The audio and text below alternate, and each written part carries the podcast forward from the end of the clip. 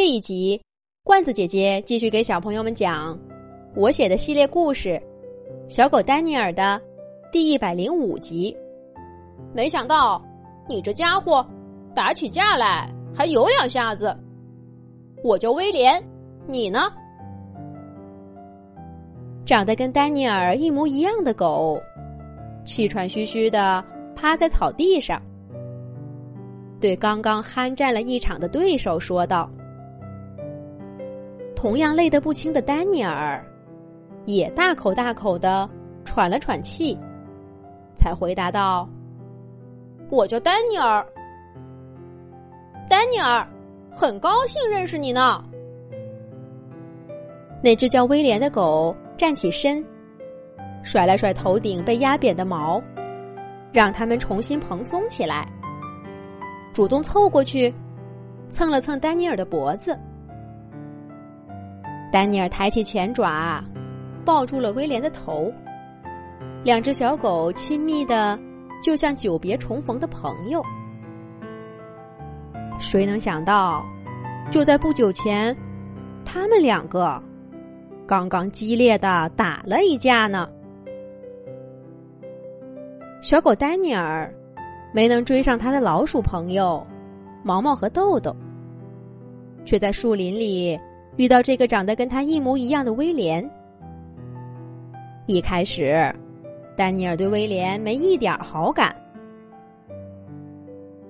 威廉的捉弄嘲笑，把丹尼尔气坏了。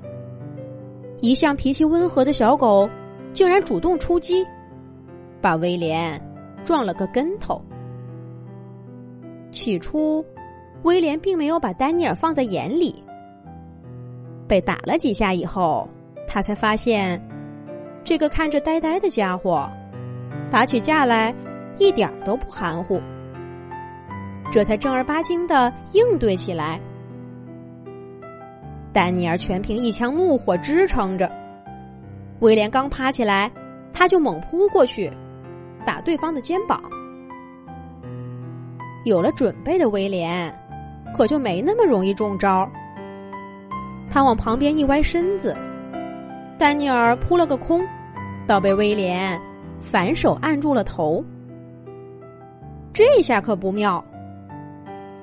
丹尼尔也不懂什么章法，后腿胡乱扑腾着，使劲从威廉身体下面滑出来，但脖子上的毛还是被威廉揪掉了一撮。丹尼尔毫不客气，杀红了眼似的。发起下一轮进攻，威廉也不再客气，冲上来跟丹尼尔来了个硬碰硬。两只狗狗都前爪微抬，使劲往前推对方。威廉的力气很大，也很稳，丹尼尔也不差，甚至还微微的占了些上风。可是威廉冷不丁的往后一闪，让丹尼尔整个身体失去重心，向前一个踉跄。威廉立刻掉头，再次扑向丹尼尔。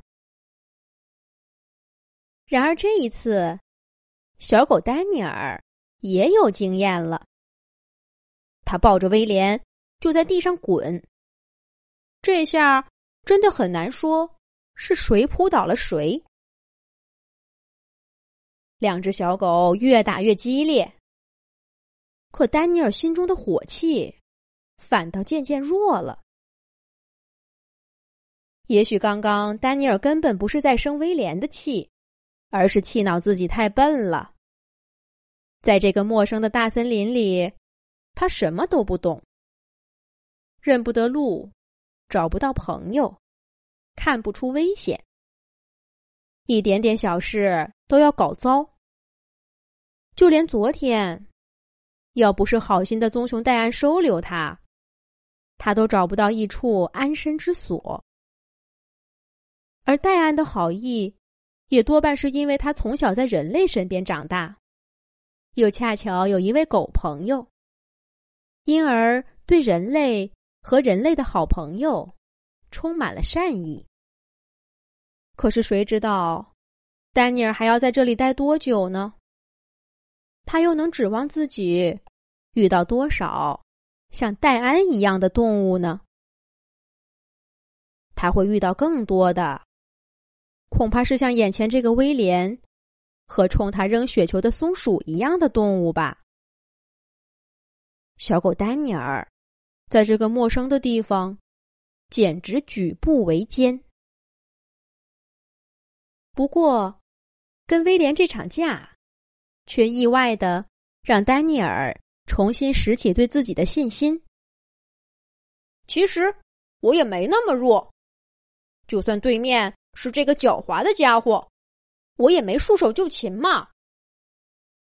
打到后来，丹尼尔甚至忘记了他跟威廉打架的原因，好像只是单纯的想比试比试，谁更厉害。而威廉呢，看丹尼尔的眼神也多了几分欣赏。这个迷迷糊糊的家伙，没有看起来那么弱，脑子也挺好使的。两只小狗渐渐打出了惺惺相惜的感觉。不过最后还是威廉更胜一筹，把丹尼尔按在地上翻不过身来。只不过。他只确定自己的胜利，就跑到一边喘气去了。虽说是赢了，可赢的实在是不容易。丹尼尔更是上气不接下气，喘得厉害。两只小狗松开抱着对方的爪爪。丹尼尔扭头向前走了几步，威廉却在他身后大喊道。停停，别往前走了！丹尼尔一看，这正是刚才他追两只老鼠，追到那棵倒下的松树附近，也正是威廉撞倒他的地方。这里有什么特别吗？丹尼尔回头不解的望着威廉：“为什么不能往前走呢？”下一集讲。